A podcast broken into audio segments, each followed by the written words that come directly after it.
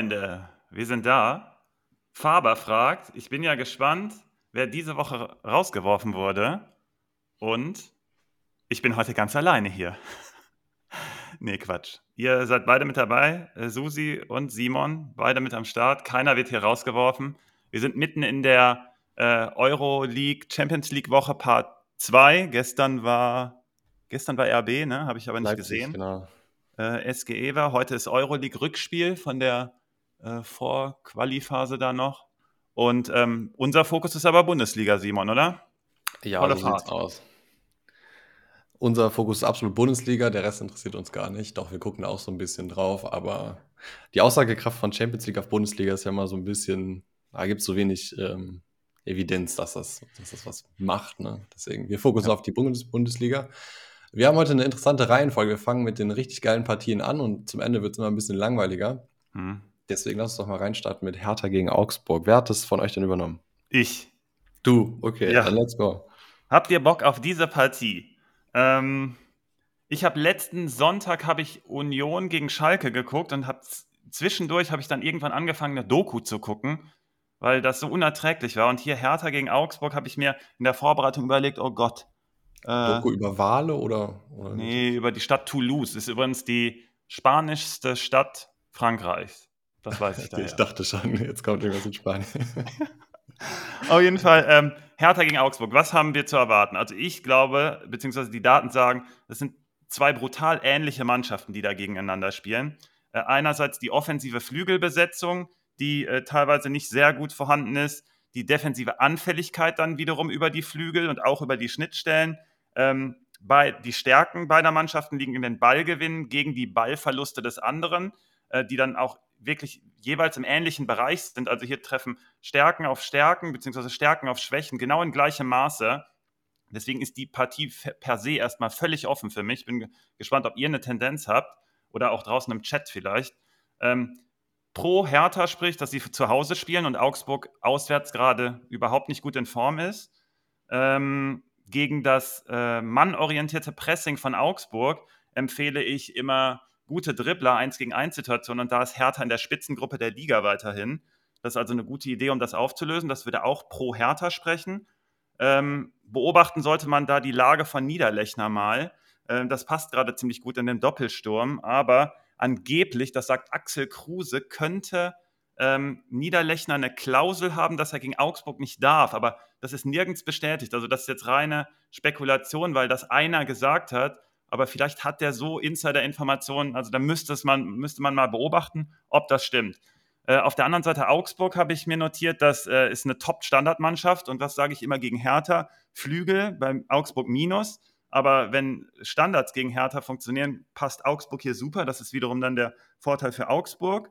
Ähm, Kommissar Rex Bidjai fällt aus ähm, bei Augsburg und den, das ist so ein Spieler, der immer total unscheinbar ist und so ein unscheinbarer Verbindungsspieler ist aber häufig sehr, sehr wichtig für die äh, Stabilität und Balance. Also zum Beispiel jetzt im letzten Spiel auch äh, von äh, Rex Bidjai, da ist er hinten in die Kette gegangen, ähm, im Aufbau auch in der Dreierkette. Ähm, der hat dann so ein paar Aufgaben und die fallen jetzt weg. Und das Problem ist dann, und das wäre auch minus Augsburg in dem Fall, dass man dann eventuell zwei 19-Jährige mit Vega und mit, ähm, wie heißt der gute Kollege Engels, äh, im Zentrum ist, mit zwei 19-Jährigen gegen das stabile Hertha-Mittelfeld das könnte zum Risiko werden. Und deswegen in der äh, Endbetrachtung habe ich dann gesagt, ich bin ein bisschen mehr pro Hertha hier unterwegs. Wie gesagt, komplett ähnliche Anlagen, aber so ein bisschen besser auf die Schwächen zugeschnitten ist Hertha in der Summe, aber Augsburg in der Spitze mit dieser Standardstärke äh, gegen Herthas Standardschwäche. Deswegen habe ich mich hier schwer getan, habe aber dann gesagt, ein ganz knapp Her Sieg Hertha. Wie gesagt, Remy, super Call hier auch. Und mein Gamechanger ist Richter, weil ich habe ganz am Anfang gesagt, gegen Augsburg Flügelbesetzung wichtig da krankt es bei Hertha eigentlich, aber dadurch, dass die jetzt mit der Schiene und Richter kommen, haben die das so ein bisschen wiederbelebt. Gegen Dortmund übrigens auch. Ähm, relativ aktive Mannschaft Hertha hat mir eigentlich ganz gut gefallen. Mit Augsburg natürlich jetzt ganz anderer Gegner. Ähm, Richter wäre mein Gamechanger, weil er einfach die Flügel dann vielleicht beleben kann bei Hertha und gegen Augsburg. Jago kommt da zurück, das müsste man mal beobachten, wie fit er ist. Und äh, ist auch ein alter Augsburg-Spieler, vielleicht will das den mal so richtig zeigen. Also das waren so meine Überlegungen zu dem Spiel richtig Bock drauf habe ich nicht, aber dadurch, dass es so Brisanz hat im Abstiegskampf in Anführungszeichen, ähm, bin ich, äh, bin ich dann doch interessiert.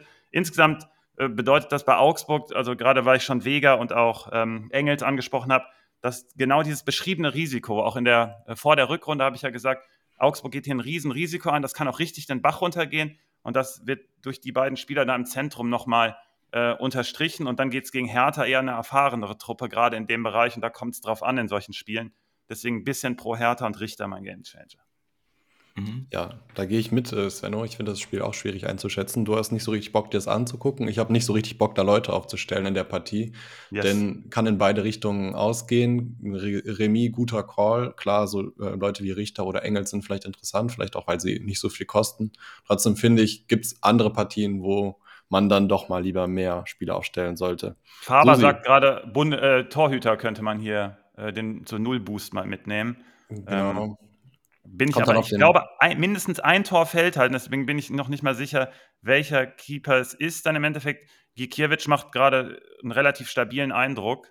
Ähm, Christensen gerade nicht so Weniger. für mich, deswegen wäre ich eher bei Gikiewicz dann wiederum unterwegs, wegen der Qualität. Ja. Man muss mal ein bisschen aufpassen, welchen Manager, also bei Spitch zum Beispiel gibt es keinen zu Null Bonus, bei den ja, anderen schon.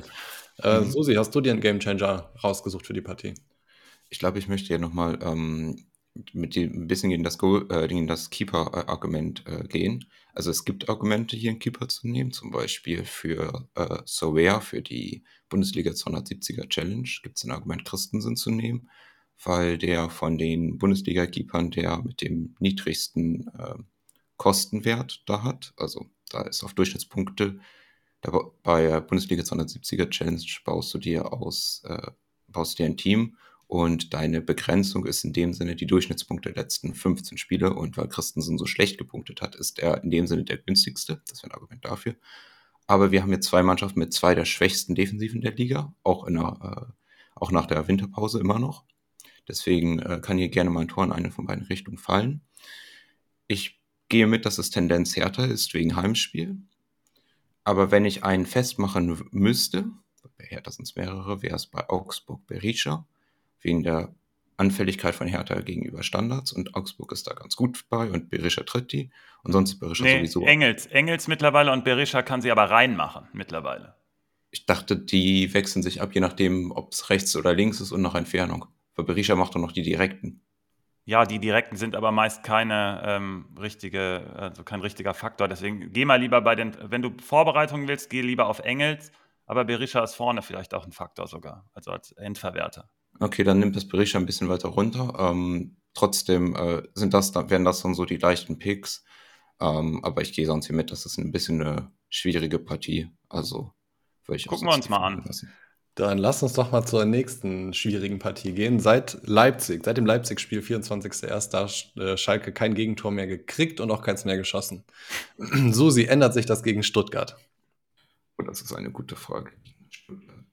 Also ich meine, das sind ja ich hatte irgendwo gelesen, ich kann es jetzt nicht gegenprüfen, dass Schalke das Team in, äh, in Europa ist oder in der Top-Liga ist, die äh, am längsten ohne Gegentor sind. Und auch das Team ist am längsten ohne eigenes Tor.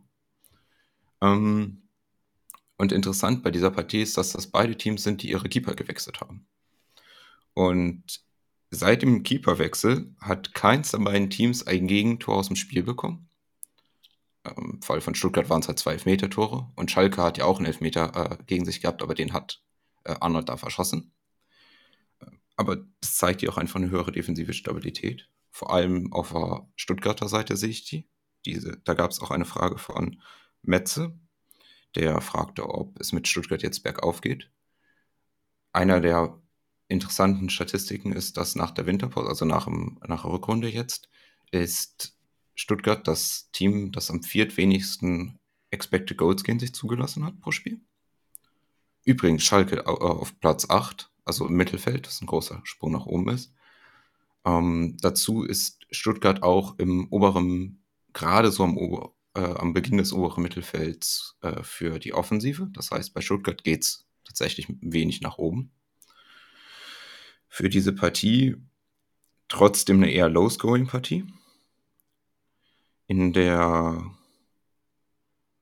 Offensive für Stuttgart eine Möglichkeit, dass Schalke trotzdem noch relativ viele Großchancen zulässt, 2,5 pro Spiel im Schnitt. Und die Schalke haben ein zweites Problem, und zwar werden da wohl die Außenverteidiger ausfallen, Brunner sicher und jetzt auch Oron hat da Doktorenproblem, der wird nicht fit sein. Ähm, die liebäugeln vielleicht mit einem Umstellung auf eine Dreierkette. Sonst könnte zum Beispiel Moore oder Aydin hinten links spielen. Und bei Schalke war, bevor die Oron da benutzt haben, die rechte Seite sehr offen, was für eine Stuttgart dann eine Chance sein könnte. Der Zweitens, fehlt jetzt auch. Ja, Oron fällt jetzt sicher aus. Es dann ja. könnten Aydin oder Moore da spielen als Linksverteidiger, könnten auch auf eine Dreierkette umstellen. Mhm. Ähm, dazu hat Schalke, also zum Beispiel Kraus, der im defensiven Mittelfeld auf der Schalker linken Seite, geht in besonders viele Zweikämpfe, gewinnt aber nur knapp die Hälfte, geht aber in viele Zweikämpfe. Das ist eine gute Chance für die dribbelstarken Stuttgarter, einfach an Gil Diaz, sich dort dann durchzusetzen, weil sobald er dann hinter Kraus kommt, ähm, läuft auf die Schalke Abwehr zu und das hatte schon immer wieder Probleme. Äh, Gerade in diesem Spiel sehe ich deswegen diese Doppel, äh, diese flexiblen äh, Halbstürmer, Fürich und Gildias, die in jedweder Konstellation da, glaube ich, spannend sind. Und äh, für die andere Seite, für die Schalker, spricht natürlich, dass sie sich tatsächlich auch gefangen haben. Sie schaffen es, mehr Chancen zu kreieren und teilweise auch, also vor allem auch über Standards und äh, über Ecken, also Freistöße und Ecken, kommt es auch immer wieder zu Abschlüssen. Und da lässt Stuttgart zumindest auch was zu. Das könnte eine Chance für Schalke sein. Ähm, trotzdem, auch durch die Ausfälle bin ich hier Tendenz Stuttgart. Und mein Gamechanger ist deswegen jetzt erstmal äh, Gil Diaz. Der wurde von äh, Kessem letzte Woche schon angepriesen. Da habe ich noch gedacht, hm, nee, der, der hat uns noch nicht genug gezeigt. Ähm, dann war aber äh, das Spiel gegen Köln und da hat er eine richtig schöne Bewegung gezeigt. Und jetzt habe ich mir die Frage nach dem Spiel gestellt, wie können wir diese Partie einordnen? Weil ich habe mir die angeguckt und man sah sofort, dass Stuttgart richtig aggressiv und voll dabei war und Köln überhaupt nicht. Da weiß man, da weiß man häufig nie, was ist denn hier der Ursprung gewesen. Ich glaube, Köln war im Kollektiv nicht da. Also die waren, das war ja auch Karneval. Ich gehe mit Sicherheit davon aus, dass die irgendwo unterwegs waren und feiern. Und das ist nicht mal jetzt ein Spaß, ne? sondern das meine ich ernst. Die waren, die waren, sind sonst immer richtig griffig. Gegen Stuttgart war es aber komplett umgekehrt. Stuttgart war richtig aggressiv in der Balleroberung. Und ich glaube, das ist genau das Element, was Labadia ja auch reinbringen sollte im Vergleich zu Matarazzo, nämlich die Motivation vor dem Spiel. Die waren richtig richtig griffig und heiß. Und das kann dir der Schlüssel jetzt zu Stuttgarts Erfolg sein, weil ich habe noch, ich habe noch keine, ähm, ich habe ja immer gesagt, ich habe noch bei Stuttgart nichts gesehen, was irgendwie in der Offensive darauf schließen lässt, dass sie erfolgreich sein können. Aber wenn die so aggressiv gegen den Ball arbeiten und dann sofort nach vorne gehen, dann macht das total Sinn, genauso wie Silas dann vorne drin, dass da jemand ist, der dann sofort in die Tiefe geht, in die Spitze geht. Es hat noch nicht genauso gut geklappt, wie er sich es wahrscheinlich vorgestellt hat, aber Pfeiffer, der ist halt dann eher ein anderer Art, äh, andere Art Zielspieler mit dem Rücken zum Tor auch, aber Silas geht dann halt direkt da rein, wo er reingehen soll. Jetzt bin ich aber nicht sicher, wie ich das einzuordnen habe. Entweder war Stuttgart so heiß oder Köln war wirklich im Kollektiv so schläfrig oder halt irgendwie beides. Und das will ich jetzt testen gegen Schalke. Schalke ist die Stabilität pur, aber nach vorne kommt gar nichts. Also da Stuttgart hat das Einzige, was Stuttgart negativ gezeigt hat in der Defensive unter Labadia, waren die äh, individuellen Fehler. Und ähm, wenn da Stuttgart was wieder zeigt, dann kann Schalke auch da sein. Aber ansonsten sehe ich bei Schalke überhaupt nichts. Deswegen gehe ich auch nicht davon aus, dass Schalke hier zu einem Sieg kommen kann. Ich glaube, wenn hier jemand gewinnt, ist es Stuttgart. Und da kommt es halt darauf an, sind sie wirklich so griffig? Also können sie die Euphorie mitnehmen, auch auswärts dann? Oder ähm, war das jetzt eine Eintagsfliege gegen schläfrige Kölner? Da bin ich mega gespannt drauf. Ich würde im Zweifel erstmal auf Remis tippen. Ich kann mir aber auch super vorstellen, dass Stuttgart hier gewinnt und die dann nicht absteigen. Ich glaube, wenn die jetzt den zweiten Sieg in Folge mitnehmen, steigen sie nicht ab. Ähm, da kann sich Spezi dann draußen äh, schon mal beruhigt hinsetzen. Ähm, ich glaube, Sosa könnte eine Art Gamechanger sein, weil Schalke mit einer veränderten Abwehrreihe ja kommt und Brunner fällt ja auf jeden Fall auch aus. Das heißt, er könnte dann auf Aydin da treffen oder auf äh, viel Raum gegen eine Dreierkette. Und da könnte ich mir vorstellen, dass Sosa eine Rolle spielt, auch gerade über Standards, die gegen Schalke ja auch wieder erfolgreich sein könnten. Also ein bisschen mehr Tendenz Stuttgart und mal beobachten, ob diese Euphorie hier anhält. Wenn ich aus dem Spiel einen aufstellen würde, wäre es tatsächlich auch Sosa, beziehungsweise wäre der Einzige oder halt wieder irgendwie einen 0 zu 0 Bonus mitnehmen. Mhm. Das war's dann aber auch. Mir gefällt deine Karnevalstheorie sehr gut, Sven, die du gerade aufgestellt hast. Und jetzt haben ja. wir in der nächsten Partie. Darf ich noch ähm, ein, darf ich noch ein Add-on machen oder da ja, ist es dann mache ich aber wieder auf Stopp für die nächste Partie, dann hast du noch ein paar Sekunden. Okay, und zwar ähm, das ein ganz wichtiges Element, was ich beobachtet habe, ist auch Araguchi. Das hat ähm, äh, Susi letzte Folge auch gesagt. Ähm, ich bin mal gespannt, weil Schalke gerade sehr stabil im Zentrum ist. Er ist ein Spieler, der das super ähm, auflösen kann mit seinen Bewegungen. Und ich mache jetzt einfach gleich mal hier den Übergang zur nächsten Partie mit Mainz gegen Gladbach. Da habe ich nämlich einen ganz ähnlichen Spieler mit Lee. Jetzt darfst du auch sogar schon switchen. Ähm, der ist für mich hier auch der absolute Schlüsselfaktor im Spiel, weil er zwischen den Linien für richtig Ärger sorgen kann bei Gladbach. Bei Gladbach wissen wir, ist sehr anfällig auf die letzte Linie. Ich glaube, die viertschlechteste Mannschaft der Liga, wenn du da vertikal drauf zuläufst.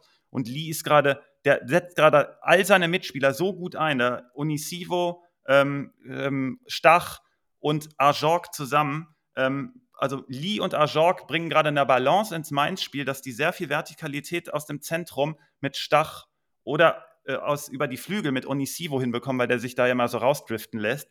Und das sind genau die zwei Schlüsselfaktoren, die, die gegen Gladbach auch eine Rolle spielen. Das heißt, das sind sozusagen vier Spieler, die in Kombination und Rochaden und Barrero spielt auch noch als fünf oder viereinhalbter so, so eine Rolle, eine gewisse, weil der aus der Tiefe dann auch immer so vorrücken kann. Äh, hat im Hinspiel auch gut geklappt. Äh, gegen Gladbach sind nämlich genau diese vertikalen Bewegungen zwischen den Linien und gerade die Flankenbesetzung super wichtig. Äh, da wäre früher natürlich Aaron jetzt hätte eine Rolle gespielt, aber durch die leicht veränderte Statik mit Ajorg äh, machen wir ein bisschen mehr mit Cassie die Seite lieber zu und dann geht Onisivo über die Seite und wiegt mehr auf der anderen, wenn er wieder da ist, oder Da Costa, äh, weil das gegen Gladbach super wichtig ist. Das heißt also, man hat hier zwei äh, Trümpfe sozusagen gegen Gladbach und ist in der Offensive eigentlich das perfekte Matchup. Ähm, in der Defensive hat man meiner Meinung nach weniger Schwachstellen gegen Gladbach, weil ich glaube, dass man neben Hofmann und Stindl noch einen Spieler braucht in, in Kombination mit den beiden. Und Player und Tyram sind für mich noch nicht die Spieler, die dazu perfekt passen, wenn es genau gegen Gladbach ist, weil du brauchst da in diesen Halbräumen Spieler, die diesen, diesen Speed aufnehmen, in die Lücken reingehen und dann mit Kombinationen hier arbeiten. Und die sind halt eher die Spieler, die selbst den Ball brauchen, also Tyram und Player in dem Fall, und ähm, selbst Entscheidungen suchen, die dann häufig aber zu langsam sind. Und dann ist Gladbach, äh, Mainz wieder gut gestaffelt. Ähm, eine Chance für Gladbach könnte sein, dass Kramer auf die Sechs zurück muss, weil das war für den Trainer ist, es ja nicht, kann es ja nicht genug Kontrolle geben, aber es ist auf jeden Fall besser, wenn Stindl auf die 10 rückt und Kramer von der 6 kommt, weil Weigel, wie gesagt, ja ausfällt. Ähm, und deswegen ein bisschen weniger Kontrolle, dass dann auch Mainz im Halbraum dann wehtun könnte.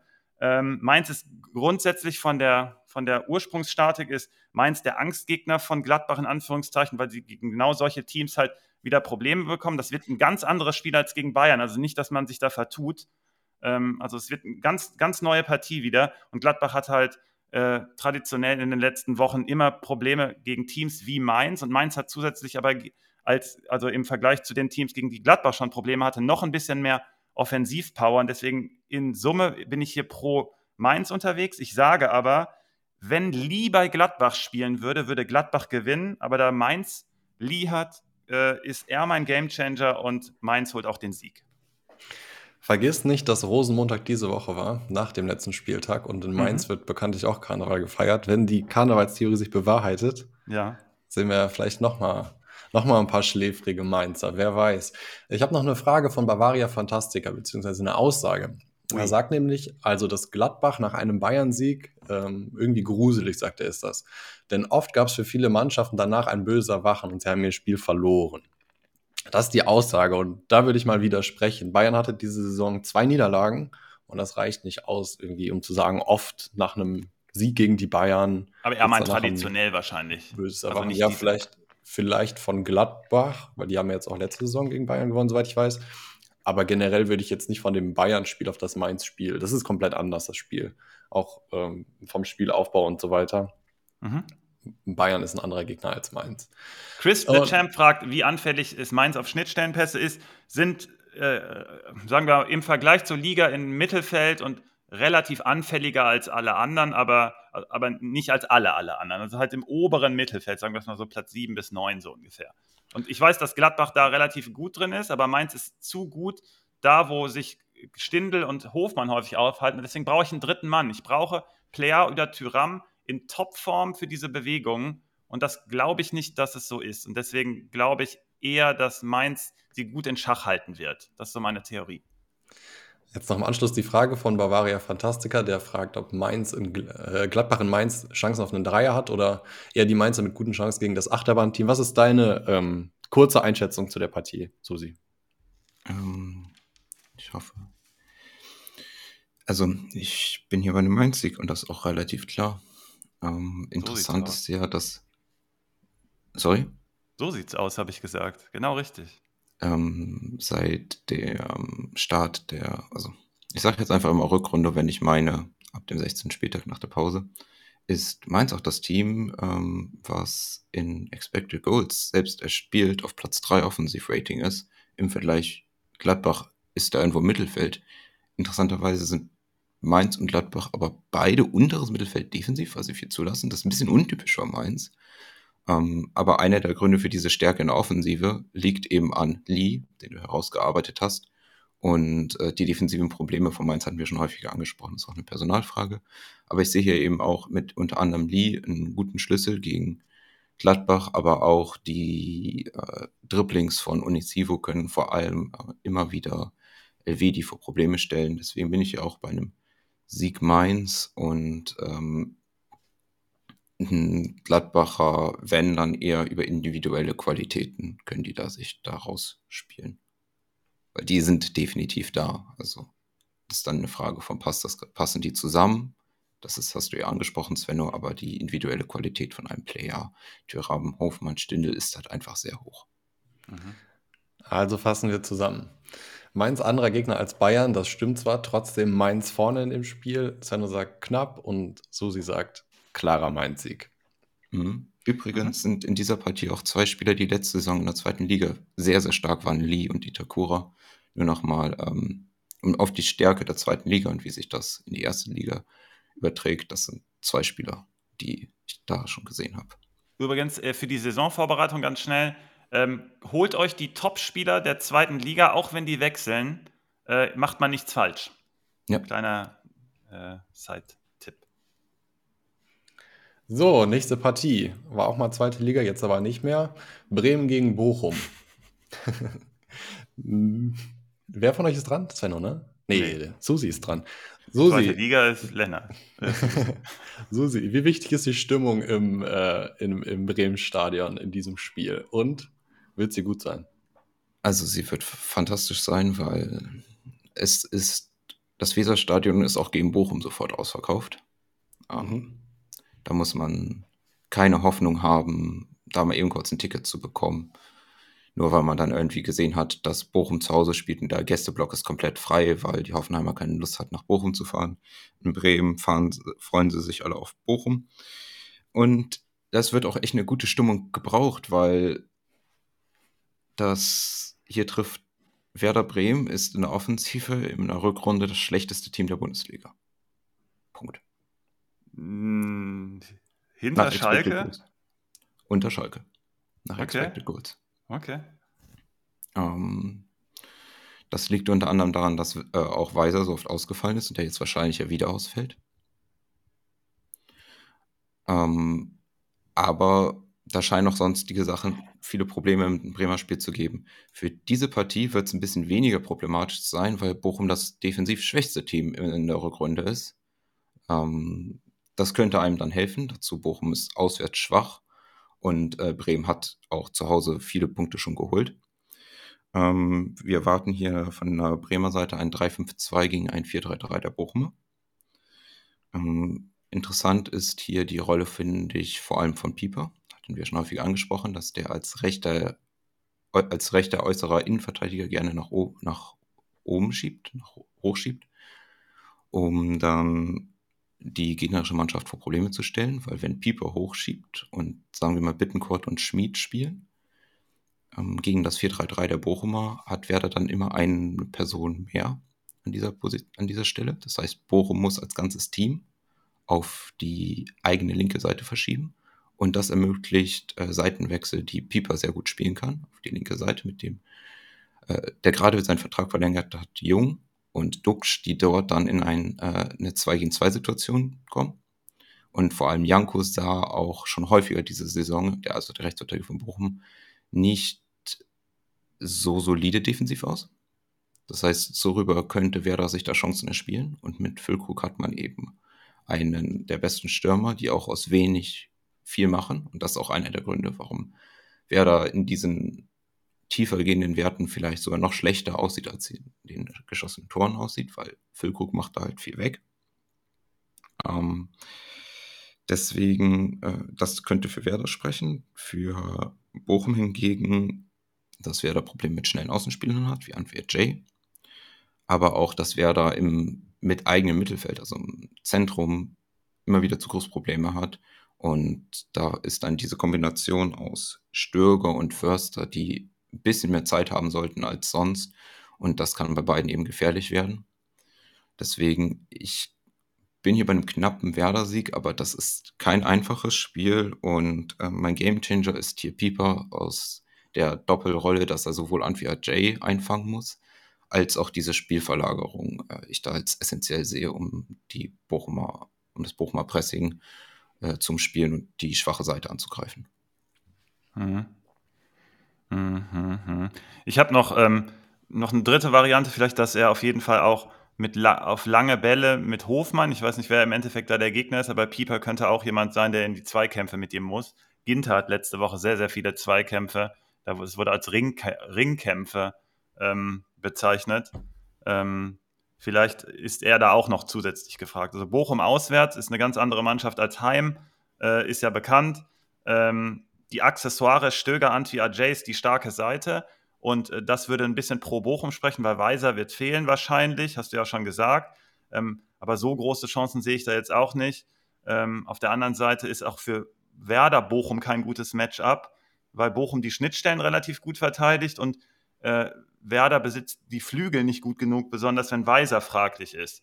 Und ähm, deswegen habe ich da auch große Zweifel.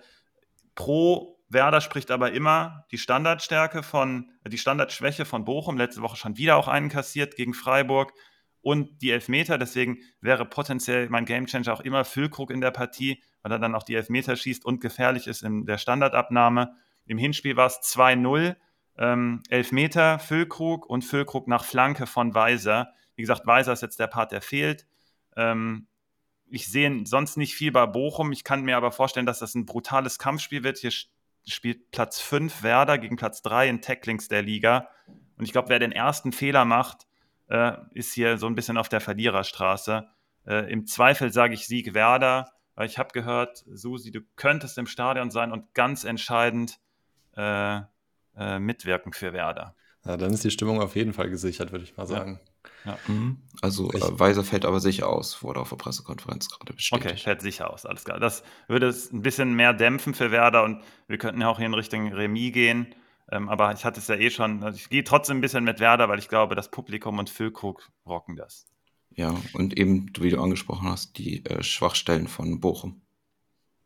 Ja, die rocken also. das auch. Außerdem Füllkrug 40% äh, Torwahrscheinlichkeit, Duxch 38% Torwahrscheinlichkeit. Da kann kein Bochumer mithalten und alleine nach dieser Statistik Offensivspieler würde ich nur von Bremen aufstellen in der Partie. Ja, ansonsten ja. Stöger vielleicht noch interessant. Ja, genau, aber das ist hier eine Partie, der trifft ein stumpfes Schwert auf äh, ein Gilet-Schild. okay. so, nächste Partie. Köln gegen Wolfsburg. Ich teaser mal eine Frage an, die ihr beide schon kennt und die ich aber nur stellen werde, wenn wir am Ende noch genug Zeit haben. Geht um Chabot und warum der so gut punktet. Svenno, schätzt uns doch mal die Partie äh, grundlegend ein. Äh, punktet so gut, weil äh, der die ganzen hohen Bälle, weil wir gleich beim Thema bei Pieper auch waren und Kessim das auch angesprochen hat, glaube ich. Ähm, ja, doch, er war es. Danke, Svenno. Und ähm, holt die ganzen hohen Bälle, ist halt die Frage, wie man Wind anspielt. Der kann in den Fuß gespielt werden und hoch. Chabot ist der Spieler, der den Part hat, ähm, halt zu klären. Und Hübers ist so ein bisschen eher der Bewegliche. Du musst Chabot in Bewegung bekommen, dann kriegt er Probleme. Und genau das hat Gilles Diaz auch geschafft. Ähm, also Köln, ich, ich greife es jetzt nochmal auf mit dem Karneval, die waren überhaupt nicht da. Und wir sind jetzt ja bei Köln gegen Wolfsburg. Ähm, und ich glaube, das wird sich grundlegend ändern. Du darfst niemals, und das ist, das ist so Bolzplatzniveau, das, das haben wir alles, alle immer gerne, wenn äh, du flach in den Strafraum kombinieren kannst, kannst da sogar noch einen Doppelpass spielen. Das gibt es in der Bundesliga so nicht. Und das unterstreicht nochmal, dass Köln überhaupt nicht da war. Und da über die Seite kam dann auch, da, da war auch Chabot unter anderem dran beteiligt, weil er das eben nicht kann. Hohe Bälle und sehr statisch verteidigen kann er super gut. Große Räume zu verteidigen und in Bewegung eher nicht. Das heißt, wenn, wenn du erwartest, dass auf Wind lange Bälle gespielt werden, ist äh, äh, Chabot zum Beispiel ein guter Mann. Ich glaube aber, Wolfsburg äh, könnte es ein bisschen anders versuchen, dann mit Wimmer auch in die Spitze zu ziehen. Äh, und deswegen müsste man es beobachten, ob er seine Leistung halten kann. Wenn es aber zum Beispiel viele Standards gibt, hat er auch wieder viele Klärungsaktionen. In ähm, der Hinrunde Wolfsburg eines der Teams mit den meisten langen Bällen tatsächlich. Ich weiß nicht, ob die das jetzt so probieren werden, aber sie haben da richtige Spieler, um solche Bälle zu ja, schlagen. Ja, ich definiere dir kurz die äh, hohen, äh, die ähm, langen Bälle auch, weil das mhm. Äh, passt gerade auch in mein Schema. Äh, Wolfsburg wird es versuchen, mit Flügelwechseln zu spielen und daher kommen auch viele lange Bälle okay. bei Wolfsburg. Und Köln ist dafür auch sehr anfällig. Das heißt, das ist der Way to win sozusagen. So kann Köln ausgehebelt werden, weil die sehr aggressiv auf den Ball sind. Wie gesagt, nicht gegen Stuttgart, aber grundsätzlich ähm, die Laufleistung, ich glaube, intensive Läufe, Köln erster, Wolfsburg zweiter und insgesamt Laufleistung 1 gegen 5 müsste es sein. Das heißt, hier wird alles reingehauen und die sind dann sehr ballfokussiert immer, gerade bei Köln und dann bleibt die äh, Seite immer frei und Wolfsburg spielt das super gerne über diese Flügelwechsel und ich habe da Baku so ein bisschen im Auge. Köln wiederum spielt es auch über die Flügel, aber straight. Die spielen nach vorne mit ihrer starken linken Seite vor allem häufig mit Hector und Keins. Das trifft also im Endeffekt, ist das das Schlüsselduell. Ich habe ja gerade schon Baku auf der einen Seite angesprochen und auf der anderen Seite dann halt Keins äh, mit Hector im Rücken, die dann straight nach vorne spielen. Also eine andere, also hier spielt Flügelspiel gegen Flügelspiel, aber leicht anders. Wie gesagt, eines eine Mannschaft straight, eine Mannschaft mit Verlagerung und diagonal. Ähm, einen zusätzlichen Faktor könnte Ljubicic reinbringen. Ähm, der hat sehr gute vertikale Läufe aus dem Zentrum und wir haben den auch gerade auf der 10 deswegen aufgestellt. Der ist uns sehr wichtig, wenn meiner außen so ein bisschen äh, für Gefahr sorgt und dann Ljubicic in der Mitte und im Zentrum diese äh, Räume auflaufen und äh, nutzen kann, ähm, wäre das gegen Wolfsburg die absolute Supertaktik, weil das die anfälligste Mannschaft mit, äh, äh, bezüglich Bewegung auf die letzte Linie gegen sich ist. Und das könnte so ein bisschen der Bonusfaktor pro Köln sein, plus dass sie zu Hause spielen. Das Superduell hier in dem Spiel ist natürlich Skiri gegen Arnold. Das ist so im Zentrum. Skiri hat man so ein bisschen versucht, also es war nicht nur, dass die in Karnevalsstimmung waren, es war auch leicht taktisch bedingt gegen Stuttgart, weil Skiri ein bisschen weiter vorgezogen war und der hatte nicht so Zugriff in der Defensive. Das wurde dann später wieder angepasst, aber da war es schon halbwegs zu spät, kam aber hinten raus dann auch nicht mehr überhaupt nicht in die Partie rein. Da war Stuttgart auch komplett auf der Euphoriewelle.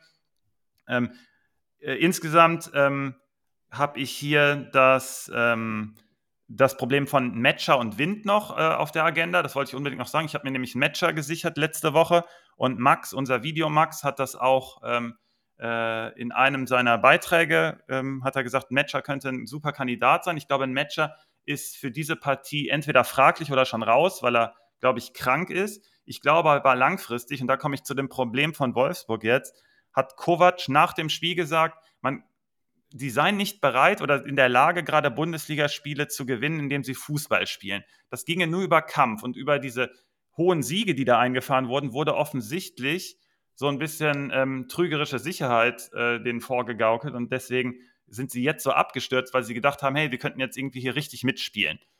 Ich glaube, es ist sogar der umgekehrte Faktor. Ich würde Wolfsburg empfehlen, ein bisschen mehr Gefahr auf das Tor zu, für ein bisschen mehr Gefahr beim Gegner zu sorgen, weil Wind in der Spitze für mich langfristig nicht funktioniert für eine Mannschaft mit Top-Ambitionen. Na klar, wenn du da nur kämpfst und läufst, dann kannst du den auch nehmen, dann sichert er dir die Bälle und leitet die irgendwohin weiter, aber du hast gar keine Torgefahr, aber du bist zumindest hinten irgendwie sicher.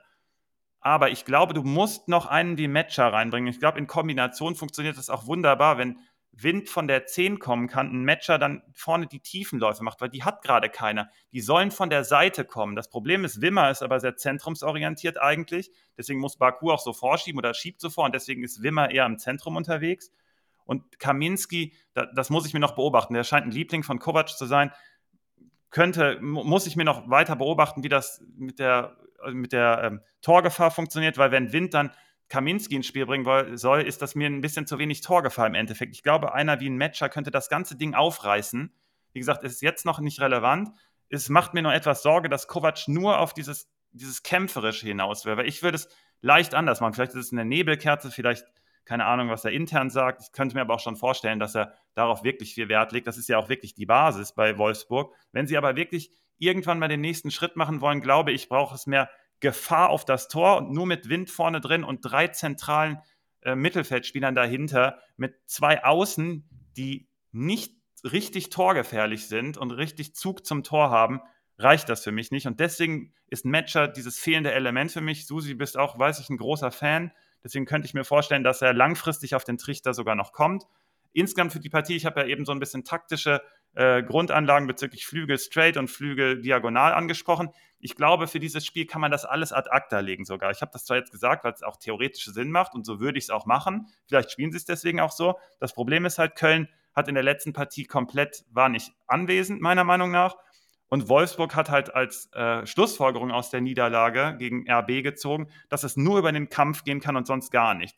Und da hier diese intensiven Laufmannschaften gegeneinander spielen, glaube ich, hier gibt es ein komplettes Gemetzel, einfach nur eins gegen eins, Jagd über das Spielfeld und mal gucken, wer am Ende dann stehen bleibt. Ich glaube, es könnte hier eine rote geben.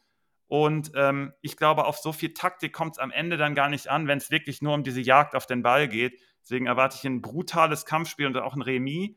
Vielleicht gibt es sogar viele Tore dabei, vielleicht gibt es wenig Tore, weiß ich nicht. Mein Gamechanger wäre Ljubicic, weil er der beste Fit wäre von der 10 gegen, gegen die Wolfsburger Hintermannschaft. Ähm, das wäre so ein bisschen der, der X-Factor. Und ähm, wie gesagt, hier, das wird hier brutales, kämpferisches Spiel, weil beide Mannschaften was wettzumachen haben vom letzten Wochenende. Svenno callt eine rote, Otavio-Besitzer hassen diesen Trick. Susi, wie sieht es bei dir aus? Wer gewinnt das Spiel?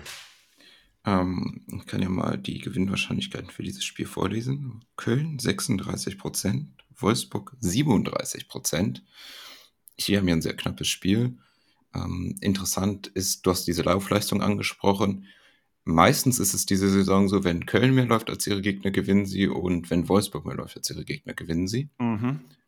Das ist nicht nur eine Jagd auf den Ball, wie du es angesprochen hast, sondern dem, dem des Weiteren auch, dass zum, jetzt zum Beispiel Wolfsburg, die, wenn sie den Raum verteidigen wollen, äh, dann müssen sie auch immer wieder die Passlinien brechen, müssen sie immer wieder sich neu justieren, neu an, passen. Und das ist halt viel Laufleistung, einfach nur in, um, ja, also um sich im Shape, also in der Formation zu bleiben für dieses Spiel. Wie gesagt, ich erwarte es auch sehr knapp.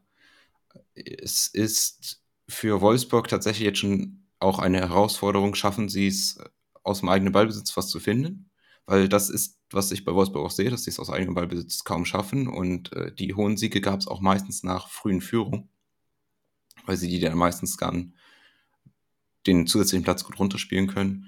Mm, du hast da eben Baku angesprochen, den finde ich da sehr gut und auch auf der Gegenseite Ljubicic. Ich glaube, hier ist einfach eine offene Partie. Ich glaube, hier kann man fast jeden Spieler auch stellen, außer Otavio, wenn man Angst vor der Roten hat. Mm, und es ist, glaube ich, jetzt auch für beide Teams so ein bisschen die Frage, welche Richtung geht's eine kleine Sache noch bei Köln, obwohl die ja ganz gut gestartet sind in der äh, Rückrunde jetzt, sind sie nach Expected Goals nicht, gehören sie zu den schwächeren Teams, also nach selbst erspielten Expected Goals, während Wolfsburg zu den besseren gehört. Das heißt, wenn wir zum Trend zum Mittelmaß gehen, dann wäre das ein ganz leichter Faktor Wolfsburg, aber ich glaube, Remis ist mein Tipp. Yes, Chris hat gerade noch im Chat ergänzt, also nicht nur Otavio, sondern auch Lacroix sind natürlich äh, rot gefährdet, aber ja, Lacroix, wird aber startet nicht wahrscheinlich nicht. Ähm, genau. Also haben wir gerade als, als ersten Kandidaten drin, aber dahinter verbirgt sich Glavogi, der für ihn starten könnte, ist angeschlagen, der Gute. So, nächste Partie. Äh, Freiburg gegen Leverkusen. Das sehen die User mal nicht, nicht so ausgeglichen, wie du gerade gesagt hast, die Partie Wolfsburg gegen Köln, sondern da sehen die User klar Freiburg vor. Leverkusen mit 58 Prozent gegen 23 Prozent 23 Siegwahrscheinlichkeit bei Leverkusen. und entschieden 19 Prozent. Susi, du hast die Partie vorbereitet. Ähm, wie läuft das Spiel? Hau auf den Timer und ich leg los. Yep. Also, die Userinnen haben da ja schon mal ein paar interessante Sachen ange äh, haben da, glaube ich, eine gute Intuition, weil ich bin ja auch bei Tendenz Freiburg. Ähm, ein Punkt, äh, die Stärke von Leverkusen liegt ja auch in den eigenen Kontern und die verteidigt Freiburg eben sehr gut. Eines der besten Teams im Verteidigen dessen. Dann Freiburg macht, auch, Freiburg macht auch sehr gut die Flügel zu. Das ist ein Mittel für Leverkusen, aber in der Rückrunde jetzt äh, kommen sie mehr wieder durch das Zentrum als äh, davor. Mhm. Ähm, da scheint sich was im Personal geändert zu haben bei Leverkusen, dass sie das Mittel jetzt haben. Ähm, dann dazu ja auch noch, äh, Leverkusen spielt heute noch. Das heißt, da kommen noch äh, Müdigkeitserscheinungen gegebenenfalls dazu. Für Freiburg sehe ich ein Muster, was man jetzt auch am letzten Wochenende gesehen hat und sehr gut gegen Leverkusen passen kann, nämlich dass sie bei Ballgewinn, Ballgewinn in der eigenen Hälfte gerne dann ähm, nicht den super schnellen Konter fahren, in dem Sinne, mit einem Schlag, einen Schlag nach vorne, sondern äh, auf einen, ja, im, auf halbaußen positionierten Grifo so auf Höhe der Mittellinie anspielen. Und genau diese Zonen kriegt Leverkusen nicht gut verteidigt. Da haben die, äh, lassen die besonders viele, besonders viele Ballaktionen beim Gegner zu. Und das hilft Freiburg natürlich. Und von dort spielt vor allem Grifo dann immer wieder diese guten vertikalen Bälle äh, auch ins Zentrum, was äh, schwer zu verteidigen ist, weil wenn der Ball vertikal gespielt wird, ähm, nicht nur, dass er schwerer zu berechnen ist, ist es auch für die gegnerischen Stürmer dann äh, leichter, sich, die können dann nämlich entscheiden, die gegnerischen Stürmer, ob die sich dann Richtung Tor drehen oder ob sie den äh, sich mit dem Rücken, ob sie sich entweder zum Tor drehen oder äh, ihren Körper benutzen, um den Verteidiger, der von hinten kommt, wegzublocken. Das heißt, äh, das ist dann immer eine Chance, sich durchzusetzen. Und bei Freiburg, was die relativ stark machen mit Höhler und Gregoritsch, ist, dass sie sich mit entgegengesetzten Bewegungen äh, immer wieder in diesen Raum bewegen und so die gegnerische Mannschaft vor Probleme stellen. Wer nimmt den jetzt? Rückt einen Verteidiger raus, rückt einen Mittelfeldspieler nach hinten. Und genau da hat Leverkusen ein zweites Problem, dass sie da viel zu wenig Zugriffe haben, gerade in so diesen halb insortierten Situationen. Und äh, darüber sehe ich dann einen sehr guten Weg für Freiburg dann zu Abschlüssen zu kommen und zu gefährlichen Aktionen. Und äh, für mich bin ich deswegen auf äh, Tendenz Freiburg. Für Bayer Leverkusen spricht aber, dass sie in der Rückrunde eines der besten Teams in der Defensive generell sind. Und äh, eine defensive Stabilität ist auch äh, natürlich gegen Freiburg weiterhin relevant. Und wenn du kein Gegentor kassierst, kannst du zumindest nicht mehr verlieren. Ähm, nur als kleiner Faktor, dass Leverkusen ganz gut tatsächlich aus in die Rückrunde gestartet ist, vor allem eben auch in der Defensivleistung. Und äh, deswegen bin ich hier bei einer Tendenz Freiburg, aber nicht äh, klarer Freiburg-Sieg. Simon, willst du dazu noch was ergänzen? Ich widerspreche nichts. Wer ist denn dein konkreter Gamechanger? Ist das Grifo? Mein konkreter Gamechanger ist es dann halt diese Kombi aus Höhler und Gregoritsch, weil die sich so gut gegenseitig freilaufen und daher konnte ich auch keinen von beiden einzeln wählen, weil es mir um diese Kombination geht. Ja, Übrigens, da kommt es richtig zum Tragen, dass Höhler ja selber in der Position von Gregoritsch eigentlich immer gespielt hat, jetzt aber so leicht ein bisschen versetzt dahinter. Aber der weiß genau, welchen Raum Gregoritsch. Also ich habe gerade, als ich dir zugehört habe, musste ich so leicht grinsen, weil ich dachte, das sind genau die, die Läufe, also die häufig entgegengesetzten Bewegungen, die löst Höhler selber aus, weil der genau weiß, welchen Raum Gregoritsch auch braucht. Das macht mega Bock zum Zugucken, auch wenn du Freiburg zuguckst. Und ich kann mir wirklich vorstellen, dass Leverkusen, die jetzt mit leicht veränderter Viererkette auch auflaufen werden, weil ja zwei gesperrt sind. Ähm, und dann spielt Kosunu, der gerade so ein bisschen fehleranfällig ist, könnte ich mir schon vorstellen, dass die richtig in Bedrängnis gebracht werden. Deswegen bin ich hier auch insgesamt leicht bei Freiburg unterwegs. Ähm, ja, Müdigkeit, obwohl das gerade im Chat auch schon angezweifelt wird. Aber das ist eine ganz wichtige Partie gegen Monaco und da wird gerade der Fokus offensichtlich drauf gesetzt. Ähm, die Fragen für Leverkusen, also ich sehe eigentlich keinen Way to win, es sei denn, Günthers Ausfall, der jetzt seit langem mal wieder ausfällt, könnte die Flügel, den Flügel hinten links auf der Freiburger Seite offen machen, weil da wird dann Kübler wahrscheinlich verteidigen. Ähm, und der ist ja nicht gewohnt, der ist ja eigentlich Rechtsverteidiger. Und die Frage ist dann wiederum, ob Diaby auch fit wird, weil der könnte sogar heute schon bereit sein, aber sind sich alle sehr, sehr unsicher. Und wenn er dann heute spielt, spielt er wahrscheinlich auch nicht frei, äh, am Sonntag, gehe ich davon aus, dass die Partie Sonntag ist. Und ansonsten, ähm, wenn er heute nicht fit wird, heißt es aber auch nicht, dass er unbedingt gesetzt ist dann für Sonntag. Ähm, Schnittstellenpässe sind sowieso schwer gegen Freiburg. Ich glaube, das hast du schon anklingen lassen, auch bezüglich Kontern. Äh, und da hat Leverkusen eigentlich ihre Stärke und die fällt hier eigentlich weg. Äh, über Standards zum Erfolg heißt es wiederum bei Freiburg. Und äh, Leverkusen ist da gerade auch nicht wach. Ich habe ja von individuellen Fehlern gesprochen und jetzt wird die Kette noch leicht verändert. Und klar, bei Standards ist das nicht so relevant, aber äh, ähm, wenn Kosunu halt da hinten nur mal spielt und gerade auch bei Standards nicht so richtig wach ist, ist dann schon wieder relevant. Ähm, Freiburg lauert auf die Ballgewinne gegen Leverkusen. Ich weiß, dass es auch umgekehrt äh, der Fall sein wird, aber Freiburg hat da eine sehr viel bessere Sicherung. Und das Pressing mit Eggestein, Höhler, Doan ist einfach nochmal etwas besser als das von Leverkusen. Deswegen glaube ich, Freiburg hat hier definitiv mehr Vorteile und ist auch ausgeruhter. Ähm, ich glaube, es kann trotzdem ein sehr, sehr schlimmes Spiel werden. Ich habe hier ein ganz schlimmes 0 zu 0 vor Augen auch. Äh, mein Gamechanger ist aber Doan. Äh, ich glaube, über Pressing-Situationen und dann Bewegungen so leicht vertikal zwischen die un äh, Leverkusen-Abwehr könnte hier für Probleme sorgen. Deswegen leichte Tendenz dann, wenn ich einen Sieger brauche, pro Freiburg und Doan ist mein Gamechanger. Kessen hat gerade im Chat geschrieben, wie das denn sein kann, äh, immer mit der Müdigkeit. Also, obwohl das millionenschwere Top-Athleten sind, reichen eigentlich drei Tage Erholung und 100 Massagen fertig. Äh, ja, die werden wohl eine sehr, sehr gute medizinische Versorgung haben, aber ich glaube eben, weil das Top-Athleten sind, machen da schon 2-3 Prozent Unterschied, den Unterschied aus im Vergleich zum Gegner. Und gerade auch gegen so eine harte Mannschaft wie Freiburg und außerdem psychologisch, ich glaube, Faber geht darauf auch gerade noch ein, ähm, wenn du den Fokus setzt auf Europa und sollst dann nach Freiburg fahren und da dann auch wieder gewinnen, drei Tage später, ähm, ich glaube, das ist schon relativ anspruchsvoll. Und äh, gehst du dann eventuell mit einer Enttäuschung rein oder mit zu viel Euphorie, das sind alles dann äh, Probleme, die auf die Mannschaft zukommen und deswegen ähm, pro Freiburg. Und selbst wenn, und selbst zusätzlich, also zusätzlich zur Müdigkeit kommt dann auch noch das fehlende Vorbereitung. Also die haben dann weniger Training, um sich auf die nächsten Gegner zu, äh, vorzubereiten. Also zumindest müsste man ja äh, antrainieren, wie man die Standards gegen die verteidigt, wie man ein, zwei Situationen, du hast einfach weniger Zeit. So, dann gehen wir mal zum nächsten Spiel. Da fliegen, fahren die äh, Frankfurter nach Leipzig. Das ist Svenus Partie. Yes. Ähm, mein absoluter Gamechanger ist ein Kunku. Das hat man gegen Wolfsburg gesehen. Ähm, und der hat, ist sozusagen der Namensgeber oder einer der Namensgeber für unseren Podcast, weil der das Spiel komplett ändert. Ähm, könnte auch hier gegen Freiburg eine Rolle, gegen Frankfurt eine Rolle spielen. Ich glaube aber, und hier bin ich sehr einseitig unterwegs, hier bin ich voll auf RB-Kurs für diese Partie.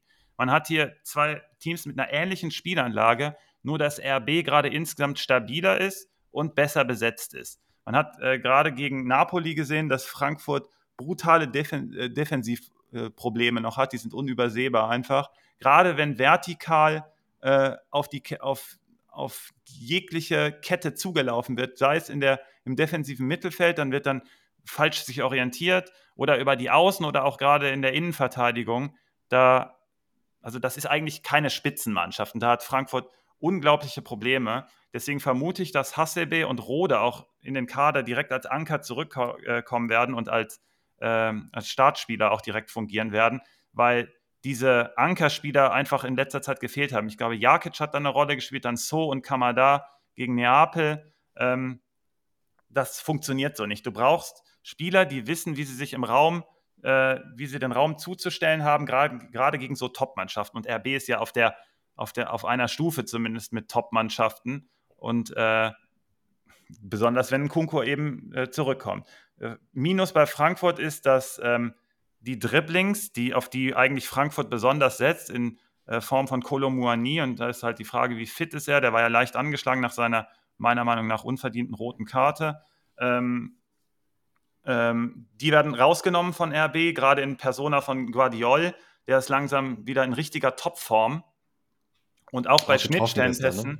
die Frankfurt auch eigentlich in der Offensive sehr gut spielen kann, haben auch die äh, vernünftigen Spieler dazu, gerade wenn Kamada dann die Pässe spielt und die schnellen Spieler dann in die äh, Räume starten, da verteidigt das RB immer besser, auch wenn das unter Rose grundsätzlich immer ein Problem ist, aber sie werden einfach immer besser und da spielt auch wieder Guardiol eine Rolle, der kommt wirklich langsam richtig in Fahrt und vor allem zusammen mit Orban ist das eine super Combo, die dann halt für äh, defensiv mehr Stabilität sorgt und das wird, und das wäre eigentlich Frankfurts einzige Chance, weil sie hinten selber so instabil sind. Also muss man hier als Frankfurter, muss man hier wieder auf eine Partie von Trapp hoffen, die, äh, die äh, phänomenal sein muss, um hier was mitzunehmen.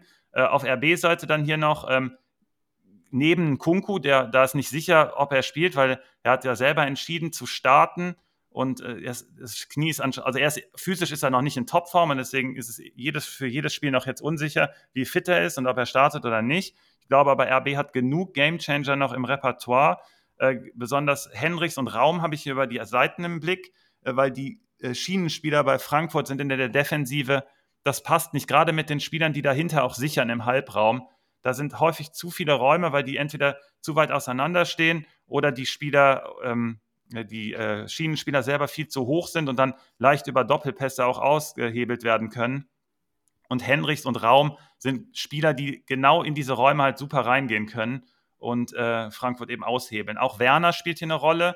Da gab es heute, glaube ich, auch wieder einen kleinen Artikel, warum er so wichtig sei, gerade mit dem äh, Speed nach vorne. Ähm, das könnte genau Frankfurt halt wehtun. Ich glaube, Frankfurt, ich habe ja eben Gladbach angesprochen, die die viertschlechtesten sind. Frankfurt ist direkt die fünftanfälligste Mannschaft in diesen Bewegungen. Und RB ist bezüglich Schnittstellenpässen, auch gerade wenn ein Kunku auch wiederkommt und man hat diesen Effekt gegen Wolfsburg sofort gesehen, wie viel Bewegung da sofort ist, wie er die Mitspieler einsetzen kann, wie dann die Räume aufgehen, die Spieler da reinstarten, gerade aus dem Zentrum zum Beispiel, auch Leimer ähm, und Schlager kann das auch. Die haben dann von überall plötzlich Gefahr und dann sind auch wieder Spieler wie Soboslai, den wir ja kritisiert haben, wenn er, also in Anführungszeichen kritisiert haben, dass er kein Superspieler sei, weil er eben noch einen Mitspieler braucht und ein Kunku ist dieser Mitspieler und dann ist Soboslai plötzlich auch wieder voll im Geschäft. Äh, gegen Frankfurt sind Standards gerade super hoch im Kurs, weil ich Soboslai gerade anspreche, oder Raum ähm, sind hier Kandidaten auch, um eine Vorlage zu besorgen. Äh, ich habe hier ein bisschen mehr Raum im Blick, gerade auch äh, aufgrund der äh, Spielstatik gegen Frankfurt oder die Frankfurter auf das äh, Parkett bringt. Raum ist mein Gamechanger und RB holt hier ganz klar für mich den Sieg. Das ist äh, ziemlich deutlich, was du da gesagt hast. Ich gehe auch mit, dass ähm, ich mag auch den Pick von Raum auf der linken Seite. Da ist Frankfurt auch anfällig. Ähm, vor allem sehe ich hier auch einfach mal in der Defensive.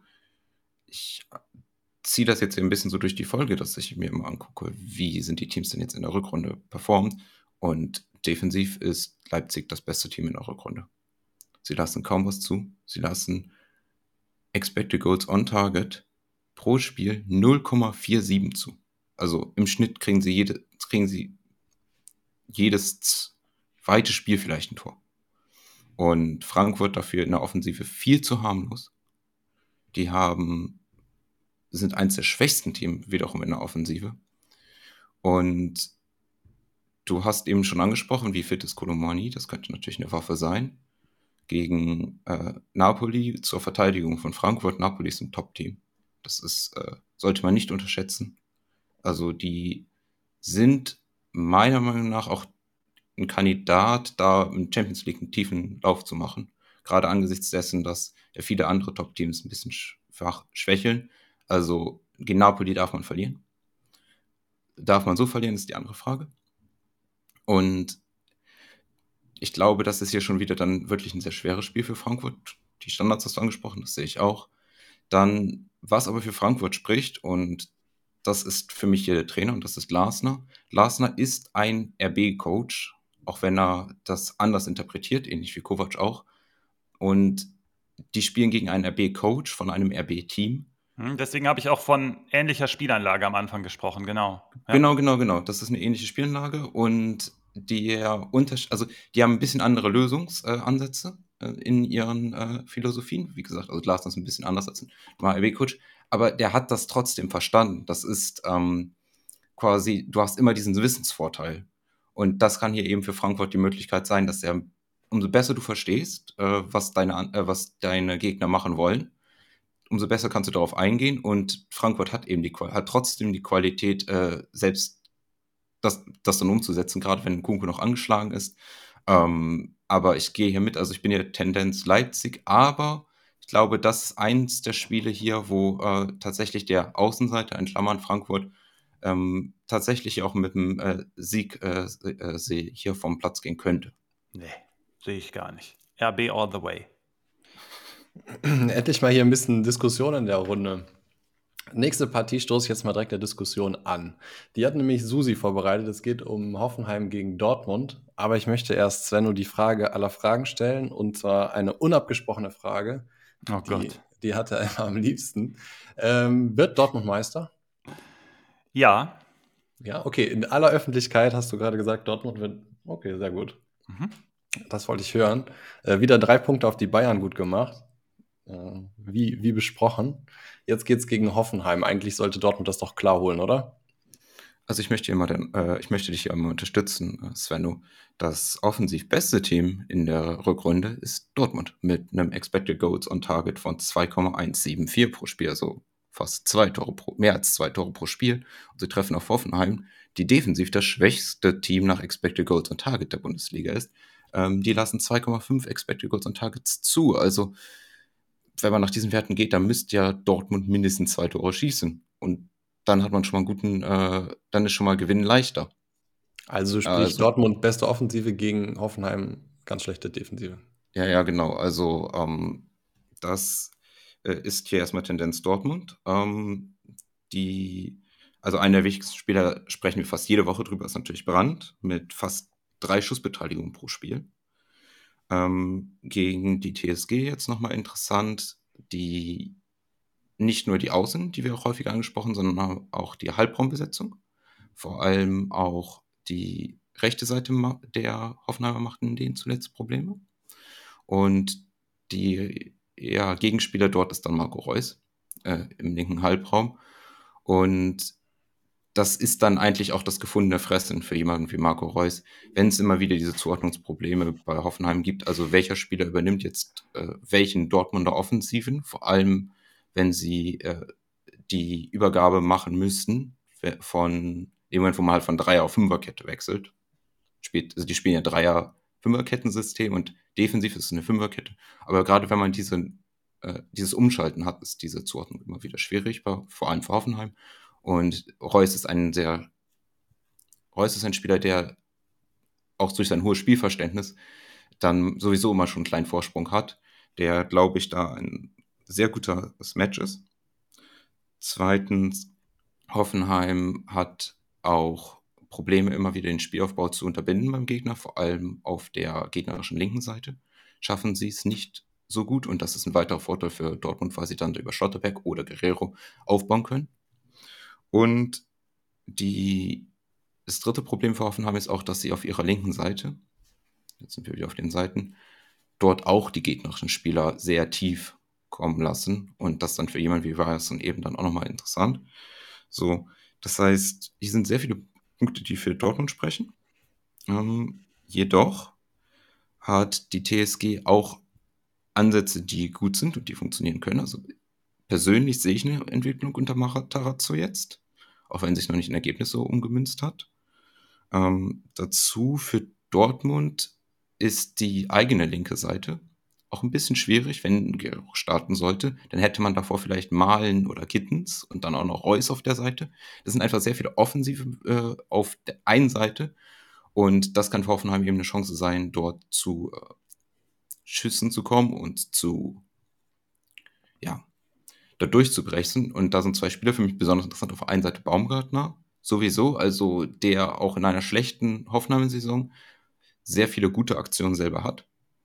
Und dazu auch noch Bebu, der über ein hohes Tempo kommen kann. Und da die Dortmunder immer wieder nach vorne verteidigen, das haben wir auch schon mehrfach angesprochen, das heißt, die Verteidiger versuchen direkt Druck auf den angespielten gegnerischen Spieler zu machen, kann das eine Chance sein, wenn die Hoffenheimer schaffen, sich diesem Druck äh, entgegenzustellen. Das kann ein Dribbling von Baumgartner sein, aber es sind auch andere Kombinationen möglich. Ich glaube, Geiger ist ja auch ein Kandidat, der da über seine Füße sich behaupten kann. Und dahinter müssen die Räume entstehen, weil wenn Dortmund dann nach vorne läuft, dann ist ein Dortmunder weniger hinten. Und da dann eben mit einem schnellen wie Bebu reinzukommen und da äh, Dortmund weh zu tun, äh, ist definitiv möglich. Ähm, Gerade persönlich, wenn ich anfange, Dortmund äh, immer besser zu finden, verlieren, fangen die in der Regel an zu verlieren. Ähm, aber ich bin hier eigentlich bei einem Dortmund-Sieg. Aber Hoffenheim hat definitiv auch die Mittel, hier Dortmund weh zu tun. Für mich ist der Gamechanger Reus, weil ich glaube, das ist genau sein Matchup. Damit hast du die Frage von Cheyenne 1408 äh, beantwortet. Äh, er oder sie hat nämlich im, im Vorhinein gefragt, ähm, wie der TSG-Trainer denn gedenkt, die Mannschaft einzustimmen. So war ungefähr der Wortlaut, ähm, das Spiel gegen Dortmund zu gewinnen.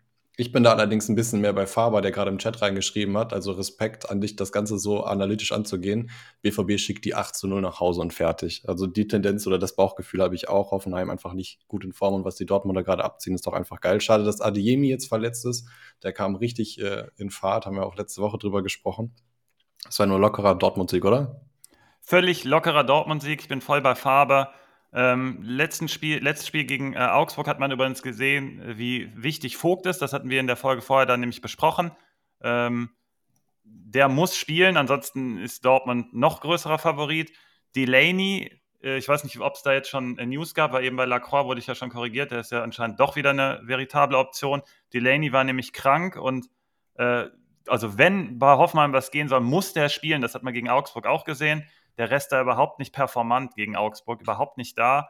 Ähm, Susi, du hast perfekt gesagt, Ballgewinne und dann schnell umschalten gegen Dortmund über die Seite, wie ich es letzte Woche übrigens auch schon gesagt habe, wo Guerrero spielt. Ähm, das Problem ist, und daran ist auch Breitenreiter gescheitert, und warum ich immer wieder Rütter erwähne, den ich aber diese Folge natürlich nicht erwähne, ist ähm, die Spielidee von Breitenreiter und von Hoffmann generell war es, Ballgewinner und dann schnell vertikal zu spielen. Man hat die Spielertypen dafür aber gar nicht mehr. Und deswegen war Rüther halt so wichtig. Und das passt jetzt hinten und vorne überhaupt nicht mehr. Gerade schon Angelino. Ich hatte ja vor dem Wechsel schon gesagt, dass ich da große Zweifel habe, dass das passt. Und ich habe ja letzte Folge gesagt, behalten wir Angelino. Ich kann verstehen, wenn man ihn jetzt abgeben würde. Weil das, er hat mir jetzt gegen Augsburg nicht gezeigt, dass er Sinn ergibt. Und ähm, wenn es Sinn ergeben hätte, dann gegen Augsburg. Und man hat keinen Speed im Kader und wie soll man Dortmund dann schlagen, weil du kannst Dortmund gerade nur schlagen, wenn du Speed hast. Und wenn, dann kommen Baumgartner und Bebu ins Rennen. Das hat Susi auch genauso gesagt. Und Dortmund Schlaraffenland-Spiel gegen, gegen Hoffenheim, das, also Flop 3 in Tacklings, glaube ich. Ich glaube, die drittschlechteste Mannschaft. Und dann niemand lässt mehr Läufe ins letzte Drittel zu als äh, Hoffenheim. Und Dortmund ist da die Nummer 2 der Liga. Ähm, Deswegen sind alle Spieler total relevant, die diese Bewegung machen vertikal. Es ist natürlich schade, dass Adeyemi ausfällt. Da muss man mal gucken, wer spielt. Ich hoffe, wir stellen Gittens, der ist aber als Joker auch halt zu gut. Und Malen hat getroffen. Vielleicht spielt Malen außen eine Rolle, obwohl er mir außen halt nicht gefällt. Dann könnte Guerrero noch ein bisschen mehr vorschieben. Ich hoffe auf Gittens, der ist so eine Granate. Der kommt halt auch als Joker gut zur Geltung. Das ist dann sozusagen gerade sein Nachteil. Ähm, ansonsten alle Spieler, die vertikal aus dem Zentrum kommen und deswegen bin ich auch bei Reus gewesen, deswegen musste ich eben kurz lachen. Es hat genau äh, Reus beschrieben, aber für mich ist noch wichtiger gerade Brand, deswegen gehe ich dann mit Brand, wenn du Reus hast, äh, Sieg Dortmund und bei äh, Obacht muss man machen bei Emre Can. Ich habe es vor der letzten Partie gesagt, dass ich glaube, äh, Can holt sich gelb, damit er gegen Hoffenheim gesperrt ist, weil er hat vier gelbe Karten. Das nächste Spiel ist gegen RB und da brauchen wir ihn auf jeden Fall. So absurd das ist. Ähm, und deswegen habe ich hier Sorge, dass Jan sich die fünfte holt und es kann sein, dass er dann nicht spielt. Also alle, die Jan haben, mal beobachten, vielleicht spielt Özcan, der gerade aber überhaupt nicht in Form ist. Ne? Also Dahut ist aber der Vertrag nicht verlängert, deswegen spielt er auch im Moment gerade keine Rolle. Sei es wie es sei. Würde ich nicht machen, wird uns wird sich noch rächen, aber ähm, naja. Halt Man so. merkt, dass es bei Dortmund läuft, wenn ihr beide noch nicht mal erwähnt, dass der Vertrag von Dahut nicht verlängert worden ist, als die beiden größten Dahut-Fans in diesem Podcast. Mein Gamechanger für das Spiel übrigens Alea, zwei Buden. Ich würde alle erstellen. Ihr beide geht mit Reus, natürlich genauso guter Pick. Nee, ich nehme jetzt Brand, weil, weil Reus ist ja besetzt. Na gut, Brand, Reus, Alea. Ja, das ja. sind auch die drei sicheren vorne. Bellingham natürlich auch. Mhm. In Ordnung. So, letzte Partie, Top-Partie. Bayern gegen Union. Bei Bayern äh, Stimmung im Keller. Wir haben letzte Woche schon darüber geredet. Ähm, da sind ziemlich viele Nebenschauplätze, Neben Nebenkriegsschauplätze, sagt man, mhm. ähm, eröffnet. Jetzt muss mal ein Sieg gegen Union her. Ich würde auch Bayern-Spieler gerne, also ich sehe es auch wie die äh, Community, 79 Prozent pro Bayern-Sieg, so sollte das auch laufen. Sollte das kein Sieg werden, würde ich trotzdem alle möglichen Bayern-Spieler aufstellen. Den so viel Ballbesitz gegen wie Union hat man selten und so viele Torschüsse. Also sie werden sich auch genug Torschüsse und offensive Aktionen rausarbeiten. Ob das dann zu einem Sieg führt, ist offen, aber die Punkte sind, glaube ich, recht sicher für die Bayern-Spieler. Wie seht ihr das? Ähm, Machtdemonstration von Bayern, meiner Meinung nach, in dem Spiel. Es ist ja eins gegen zwei, wenn ich mich nicht irre. Oder ist Dortmund Zweiter und Union Dritter? Nee, ich glaube, eins gegen zwei ist das, ne? Genau, Union und, ist äh, vorne, soweit ich weiß, aber danach ja. ein paar Punktgleiche. Okay, und ähm, äh, gegen Gladbach hat Bayern richtig stark begonnen, wurde dann aber ähm, durch meiner Meinung nach äh, eine korrekte rote ähm, halt ins Hintertreffen gebracht und dann hat man es nicht auf die Kette gebracht und deswegen sind sie umso wütender jetzt gegen Union und will einfach zeigen, wer hier die Nummer eins ist. Ähm, interessant wird, wie man ohne Upamecano da den Speed im Abwehrzentrum gegen Becker äh, zeigen will. Also Pavard und Delicht, hm, okay, will ich mal sehen, weil wenn was für Union geht, dann geht es natürlich nur vertikal über Becker, das geht gar nicht anders. Ähm, die wichtigste Rolle für mich in dem Spiel hat Kingsley Coman. Der hat eine Kombination, die nur ganz wenige Spieler haben und auch gerade bei Bayern dann ein Alleinstellungsmerkmal. Der kann die Flügel natürlich super bearbeiten. Der hat halt ein Dribbling, was richtig geil ist und ähm, läuft aber zusätzlich auch super gut ein. Das ist eine, äh, eine ganz bemerkenswerte Kombination. Der hat das auch ein ums andere Mal jetzt gezeigt, gerade in der jüngsten Vergangenheit auch, früher in der Champions League auch schon. Und das kann gegen Union super wertvoll sein, weil die die Flügel eigentlich relativ dicht bekommen. Aber wenn du dann mit Kingsley Commander eine Bewegung hast, die Union nicht so kennt, und dann einen Flankengeber mit Cancelo, ähm, der Coman dann eventuell findet, könnten das Bewegungen sein, die Union auch richtig wehtun. Deswegen ist mein Gamechanger auch Kingsley Coman. Ich habe einen ganz klaren Bayern-Sieg. Was bei Union äh, ganz bemerkenswert ist, ist, dass die lassen sich 0,0 locken. Also ich habe ja eben schon gesagt, ich habe da so eine Doku geguckt irgendwann, weil ich wusste, das Spiel gegen Schalke wird so langweilig. Union ist auch gegen den Letzten, die, die spielen da ihr Ding runter und das ist genau deren bemerkenswertes äh, Modell, weil die normalerweise verlierst du irgendwann die Nerven gegen jemanden wie Schalke und machen die aber nicht, spielen einfach ihr Ding weiter und dann spielen sie halt 0-0, ist denen total egal. Und das kann ähm, natürlich hier ist das hier eine ganz andere Situation. Das spielt ihnen brutal in die Karten, dass Bayern natürlich kommen muss. Also das ist genau ihr, ihr Matchup sozusagen, genau das, was Gladbach ja auch mochte. Und deswegen ist Union natürlich hier auch immer für eine Überraschung gut. Ich finde 79% Siegwahrscheinlichkeit, äh, sagen die ähm, User, finde ich aber gut getroffen. Äh, Müdigkeit spielt hier, glaube ich, weniger eine Rolle, weil Union einfach brutal austauscht, genauso wie die von ihrer Rolle 0,0 abgehen, rotieren die auch brutal, die kennen das, die kennen da gar nichts. Ähm, eine Chance könnte sein, wenn es lange 0-0 steht und eine Standardsituation eine Rolle spielt in der Offensive, dann könnte sogar irgendwas bei rumkommen. Ich glaube aber, insgesamt müsste es Bayern machen. Oh, dass du schon mit den Standardsituationen anfängst, weil das ist etwas, was also Union hat schon 13 Tore nach Standards geschossen und Bayern ist übrigens auch insgesamt in der Defensive nur okay, aber nicht so überragend. Und dann auch bei Standards immer wieder anfällig. Und gerade für diese Partie gibt es auch einfach ein Größenproblem. Du hast auf der Unioner Seite alle Innenverteidiger, die knapp 1,90 sind, Dazu noch einige andere Spieler, wie Trimmel, Kedira zum Beispiel, die auch diese Größe haben. Und auf der Gegenseite hast du bei Bayern nur Chupomoting, Goretzka und äh, De Licht, die annähernd in dieser Größenkategorie sind, vor allem dadurch, dass Upamecano noch fehlt. Wer soll denn, bitteschön, die fünf Unioner, sechs Unioner, die du decken musst, äh, alle Manndeckung nehmen? Du hast ungefähr sechs Unioner, die 1,90 sind und Kopfball stark dann stellst du Pavard vielleicht, dann stellst du Derlich, dann stellst du vielleicht Goretzka, musst du den stellen, dass du den hast. Dann hast du immer noch drei ungedeckt. Ich glaube, das ist einfach äh, für Union eine besonders, also sehr gute Chance ist, eben über diese Standards da zu Toren zu kommen. Und des Weiteren dann eben diese defensive Stabilität. Ähm, natürlich ist das hier ein Bayern-Sieg, muss es sein. Das ist auch dein Anspruch. Und du hattest das eben sehr schön mit Kuman rausgearbeitet. Aber die Anfälligkeit hier bei Standards könnte besonders gewichtig sein. Und dazu auch noch, ist Bayern Konter anfällig? Und dann fehlt auch noch mit Upamecano der beste Verteidiger im Abfang von Kontern. Dann ist das hier gar nicht so mh, hm, klar, würde ich sagen. Also ja, Wenn es also, lange 0-0 steht, wird Bayern ein Problem bekommen. Ja, und Sven, Sven, du sagst Machtdemonstration äh, von den Bayern, ähm, gehe ich auch mit. Nur ich glaube, da hast du mit Union Berlin einen denkbar ungünstigen Gegner gerade zu diesem Zeitpunkt.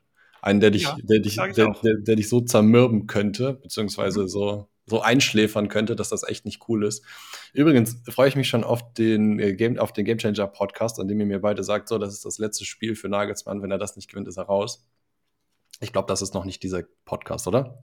Nee. Nein. Weil der dauert, zittert ne? schon langsam, wenn er morgens da seinen, seinen Espresso-Taste, ich hoffe, die trifft er sofort, weil Tuchel ist ja frei. Ich weiß nicht, ob Tuchel aber zu München passt. Also. Ja, vielleicht wird Klopp ja auch noch frei. Hm? Vielleicht wird Klopp ja auch noch frei. Genau, habe ich da. Ich habe ich hab letztens im Chat irgendwo geschrieben, äh, dass wenn Tuchel und Klopp frei werden, dann zittert Nagelsmann noch mehr. Klopp zu Bayern, was erzählt ihr denn hier für Geschichte? Nee, dann habe ich, genau, danke, dass du es direkt aufgreifst. Dann habe ich gesagt, ich höre, genau, ich habe folgendes, ich höre mit dem Podcast auf, wenn Klopp zu Bayern geht, weil ich das nicht glaube. Ich glaube, es gibt 0,001% Chance, dass er das nur macht, weil er das, das ist nicht der Typ dafür, das macht er nicht. Also egal was, ich weiß, Fußballromantik hin und her, also dass ich da festhängen würde. Ich glaube, Klopp geht nicht zu Bayern München. Tuchel hat aber mit Dortmund noch eine Rechnung offen, deswegen äh, würde ich es bei dem also locker machen und das macht auch Sinn. Aber Klopp macht es nicht. Und dann höre ich auch auf. Dann müsste es eine Petition geben, dass ich weitermache. So, Leute, lasst uns doch mal den Grill, an, äh, Grill anheizen für die Schrimps zum Ende der Folge. Klar. In der Reihenfolge Susi, Svenno und dann nee, ich, mach du doch mal, du bist immer am Ende, mach du mal als zweites. Als zweites, okay. Ja.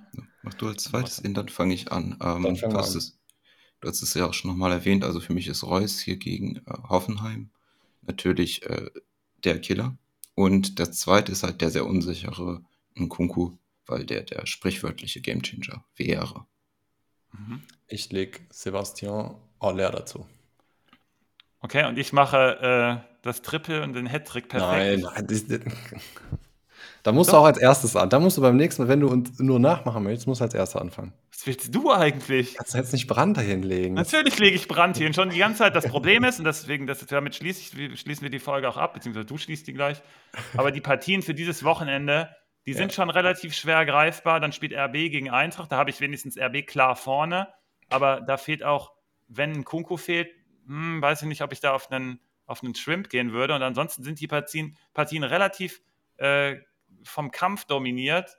Und äh, dann hat man Bayern gegen Union und Union lässt auch nicht so viel zu. Und Bayern äh, schwimmt zu nehmen, ist auch immer lame. Und hier das perfekte Matchup ist halt leider gerade gegen Hoffenheim und deswegen nehme ich Brand. So ist es normal. Ja, ja. Hast du eine gute Ausrede gefunden? Übrigens ist mir das auch aufgefallen, dass die Partien schwierig sind, als ich äh, gesagt habe, bei Hertha gegen Augsburg, so Leute, äh, besser keinen aufstellen, nehmt mal von einer anderen Partie, aber irgendwie ja. ist mir dieser Satz dann noch ein paar Mal öfters angefallen bei den anderen Partien. Also, aber manchmal kommt es auch genau anders dann. Ja, genau, mhm. stimmt. Ähm, bei, bei Bayern Union finde ich wenigstens noch, ja, weil die, weil die ähm, Rollen da so eindeutig sind, weiß man wenigstens, wie das Spiel laufen wird und kann dementsprechend dann auch die Punkte an den Positionen einplanen. Mhm. Aber mhm. sonst schon schwierig. Ja, das ähm, sind vielleicht ist auch ein Innenverteidiger Spieltag. Also hier wurde ja gerade von Quiz für Champ Mafropanos ja. gegen Schalke angesprochen. Finde ich auch geil. Ja. Ich finde auch die Leipziger Innenverteidigung, wenn Frankfurt wieder zum Flanken gezwungen wird, ähm, auch ein super Pick. Also und für die Offensive dann. Äh, dann lass mich mal Mavropanos nehmen, wenn mir Brand schon verboten wird. Das gefällt mir gerade auch den sehr, hat, sehr Den gut. hat Chris schon genommen. Ja, mhm. nehme ich jetzt. Glaube ich. Chris hat hier gute Ideen.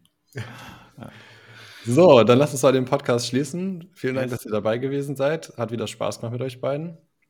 Äh, liebe Grüße an alle Zuhörer und bis zur nächsten Woche. Ciao. Nächste Woche.